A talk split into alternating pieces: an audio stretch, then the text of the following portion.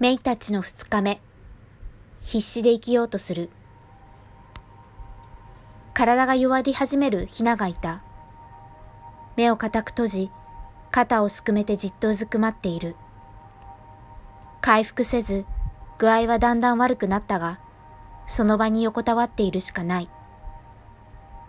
動かない体のまま、死ぬ寸前の人がするように、少しでも酸素を取り込もうと、口を大きく開けて、荒い呼吸を繰り返した。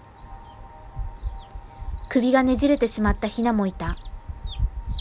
まっすぐに首を上げられず、動くたび体が回転して食べることさえできない。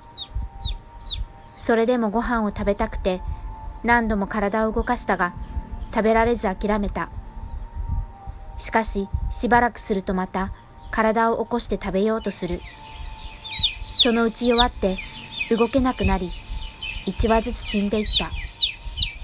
ヒナは死ぬと一箇所に集められ、従業員が毎日処分した。仲間が死んでいくのを見ながら、メイは今日も生きている。メイ、体重70グラム。品種改良。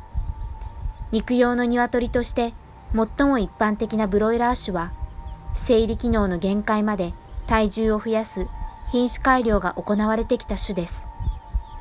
その結果、病気になりやすく死亡率はブロイラー種ではない鶏と比べると7倍。